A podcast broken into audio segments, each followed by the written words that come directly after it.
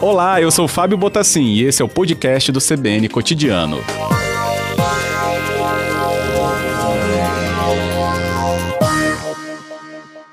Obrigado, subsecretário. Bem-vindo ao Cotidiano. É, muito obrigado pela oportunidade. Boa tarde. Boa tarde aos ouvintes também. Boa tarde também. Reblin, explica pra gente como é que se deu essa investigação até chegar nesse paciente ou nessa paciente, né, até o dia 11 de fevereiro. Muito bem. É, nós temos uma série de é, material biológico que são coletas feitas em várias condições e situações de doenças, é, de, em alguns óbitos, é, material é, coletado a partir da, da, doação de sangue, enfim, várias, várias condições em que nós, por um período que a lei nos obriga, a legislação, a regra sanitária brasileira nos obriga, a hum. guarda deste material para alguma investigação posterior. E é, nós, a Secretaria adotou uma diretriz de pesquisar nestes materiais sobre a guarda da Secretaria de Saúde, sobre a guarda da Secretaria de Saúde, a possibilidade de reação para um teste específico para o Covid-19. E assim, numa das testagens realizadas, identificou-se a presença de anticorpos é, nesse material de uma pessoa residente em Guarapari. Uhum. E esse material foi confirmado como SARS-CoV-2.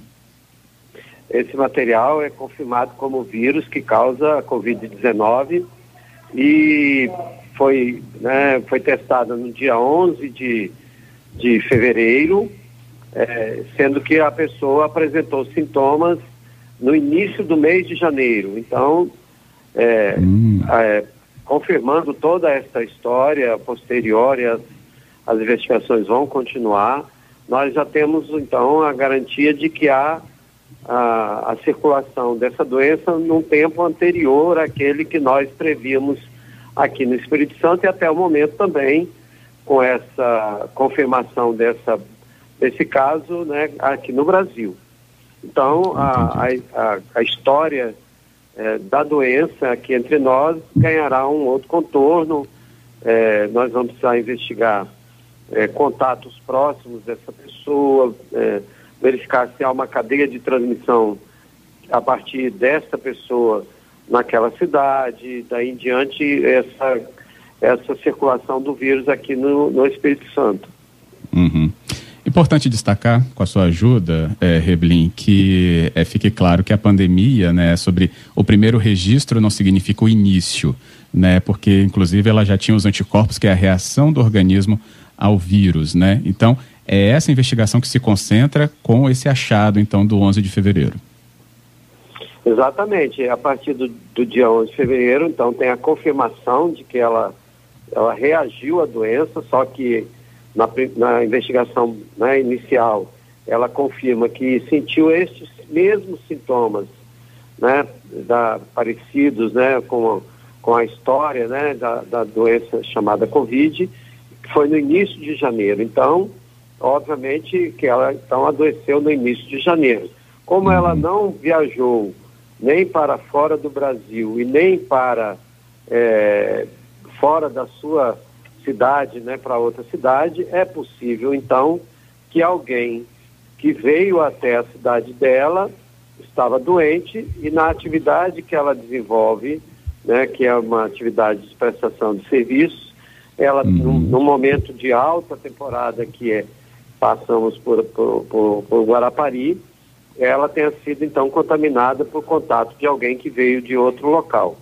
É, é difícil estabelecer este vínculo, mas nós vamos tentar, então, estabelecer os vínculos dos casos confirmados na cidade com essa pessoa. É, é, e daí em diante, com as, as pesquisas que vão se aprofundar, conhecer a, a, evolução da doença, se ela, então, permaneceu por um tempo mais, mais prolongado, até, até que houvesse uma quantidade maior de pessoas contaminadas, para aí sim iniciar uma transmissão mais acelerada. Então, essa descrição toda, ela muito provavelmente será alterada em função desse caso identificado lá na, na cidade de Guarapari. Significa a transmissão comunitária com esse levantamento aos dados até agora disponíveis, subsecretário? Exatamente. É, nós podemos, é, nós a partir do momento quando identificamos aqueles casos iniciais, né, mais no final de fevereiro, nós conseguíamos monitorar o caso sistematicamente, o caso, sua, seus contatos, e a partir deles nós vimos adotando as medidas de isolamento. A, a, a, a situação foi considerada de transmissão local até o momento em que nós não conseguimos mais identificar de quem foi a transmissão da doença, quem transmitiu para a pessoa seguinte. Com a descoberta e identificação deste caso, nós podemos então retornar e dizer que a transmissão comunitária já ocorria antes daquilo que nós prevíamos aqui no Espírito Santo. Isso joga a luz sobre os atendimentos nas unidades de saúde ou hospitalares também nesse mesmo período da região ou da cidade de Guarapari, Evelyn? Nós passamos a, a fazer essa identificação, como eu disse, de todos os materiais é, biológicos guardados, né? Então, alguém que é, é, teve um sintoma de dengue, coletou material e esse material foi ao LACEN, ele permanece, permaneceu lá sob a guarda da, da Secretaria Estadual de Saúde e também será verificado para possível identificação de casos do mesmo período ou até anteriores a ele. Da mesma forma, nós estamos buscando é, pesquisar óbitos que aconteceram como é, possíveis sintomas parecidos com essas doenças respiratórias, é, com, parecido com dengue, parecido com chikungunya, que não tenham sido conclusivos para essas doenças e verificando se existe algum óbito, então, com indicação anterior aos óbitos que nós registramos é, a partir, então, depois da instalação da pandemia aqui no Espírito Santo. Isso, então, nos mostraria que eh, nós já teríamos tido óbito antes do início da pandemia que nós identificamos, então, a partir do final de fevereiro.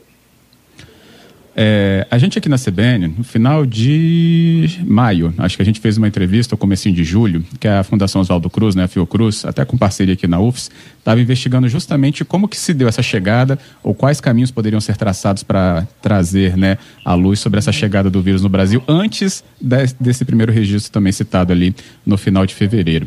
E o pesquisador que nos atendeu, ele falou, isso estava aqui já nesse final de janeiro, começo de fevereiro, e assim, encaixou muito bem com que né, esse dado hoje divulgado por vocês é, acabou é, tendo de relação. Ministério da Saúde Fiocruz, vocês já informaram essas instituições de alguma maneira sobre esse registro, Reblin? Então, o secretário está informando, né, no dia de hoje, ele fez essa informação ao Ministério, né, que vai repassar aí as instituições de, de, que, que trabalham com pesquisas, e notadamente a Fiocruz é uma dessas instituições, para que eles possam concatenar o que nós identificamos aqui, né, é, confirmamos a pessoa, né, e não uma previsão, porque há desenhos matemáticos que nortearam essa análise que a Fiocruz fez, de que já haveríamos a doença entre nós antes, de, antes desses prazos formais que nós identificamos os casos. E hoje nós temos a condição de divulgar é, a identificação de uma pessoa que concretamente adoeceu antes desse período.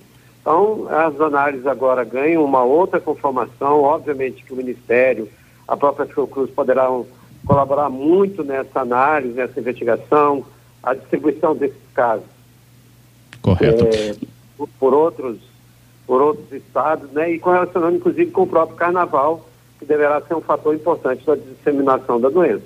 Uhum, bem lembrado. O Luiz Carlos Reblin conversando ao vivo aqui na CBN sobre subsecretário estadual de Vigilância em Saúde da Secretaria de Estado da Saúde. É, sobre esse aspecto, outros materiais biológicos dessa mesma data ou anterior estão passando por análise? É, ainda existem esses materiais para análise, Reblin, dessa data Nós ou anterior? Né? material para análise, sim. Vamos fazer uma retrospecção, é, pelo menos nesse primeiro momento, até o mês de dezembro do ano passado hum. acompanhando é, os casos de notificação, de coleta de material e estamos buscando material é, é, biológico que, que foi resguardado né, para posteriores avaliação também de óbitos é, relativos a essa data.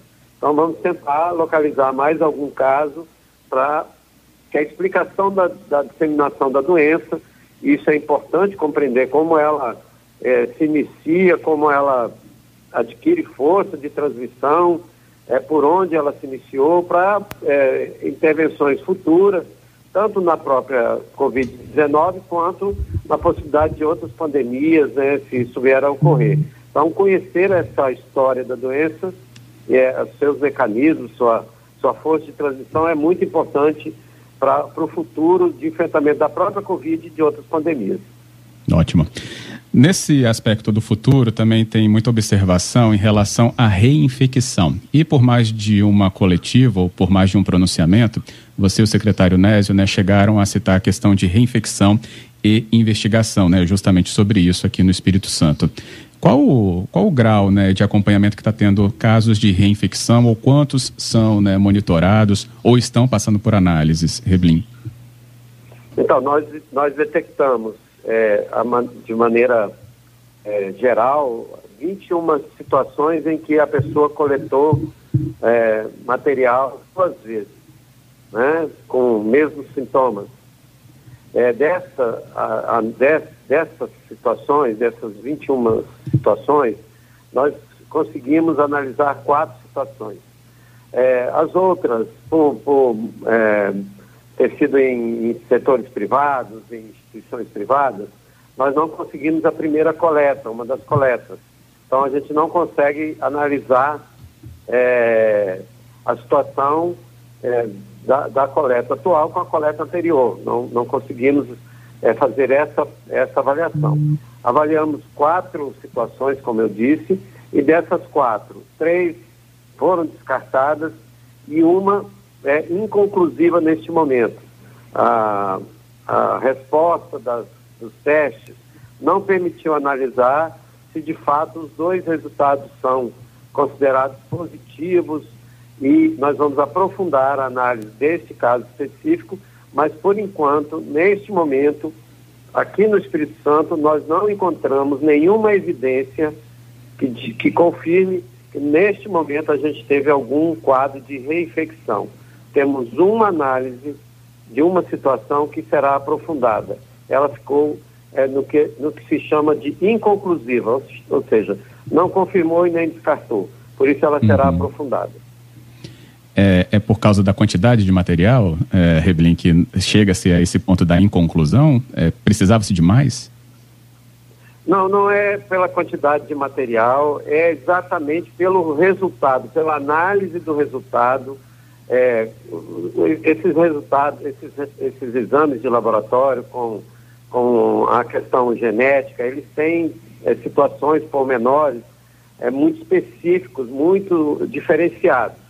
Então, dependendo do resultado de determinado material, ele não consegue confirmar exatamente o resultado anterior, né? e vice-versa.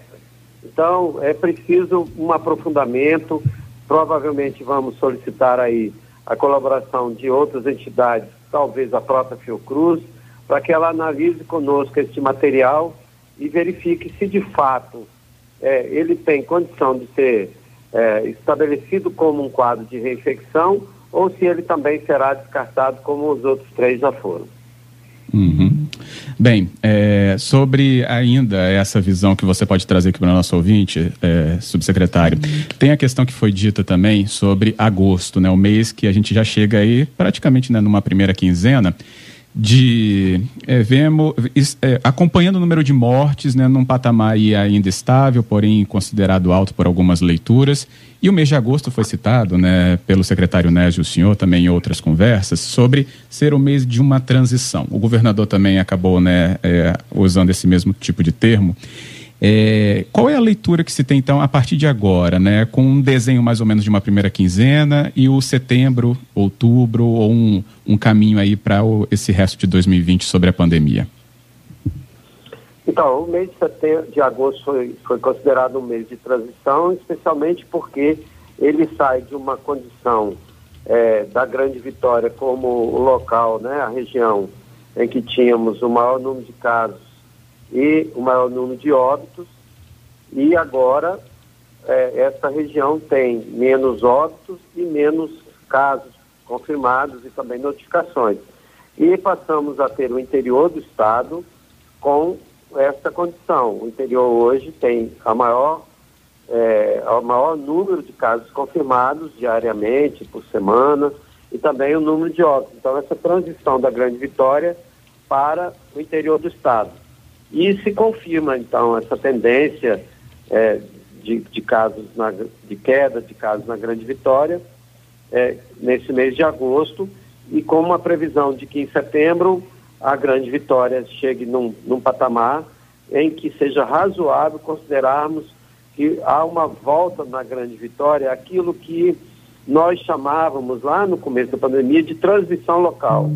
É lógico que esse termo ele se refere a, ao início da pandemia, mas as condições da Grande Vitória deverão ser aquelas, muito próximas, em que a gente sabe quem adoeceu e, e, e a doença foi transmitida para essa pessoa por, por qual outra pessoa. Nós podemos identificar e a partir dessa identificação, identificar quem são os contatos, testar quem adoeceu e testar os contatos e manter o isolamento.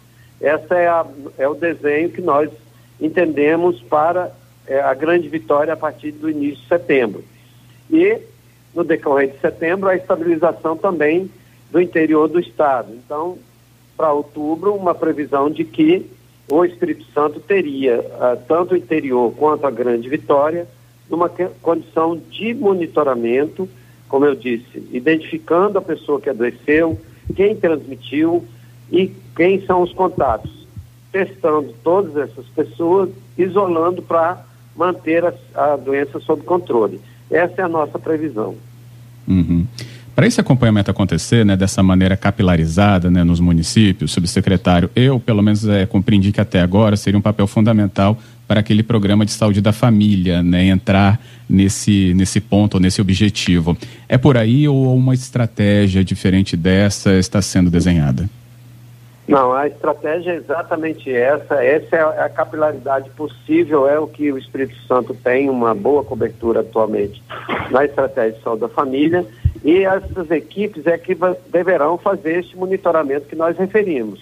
É ela que vai ter condição de identificar a pessoa que adoeceu imediatamente, identificar seus contatos, verificar quem ela foi é, contaminada e coletar o material, encaminhar para o nosso laboratório central e testar, já mantida a pessoa em isolamento.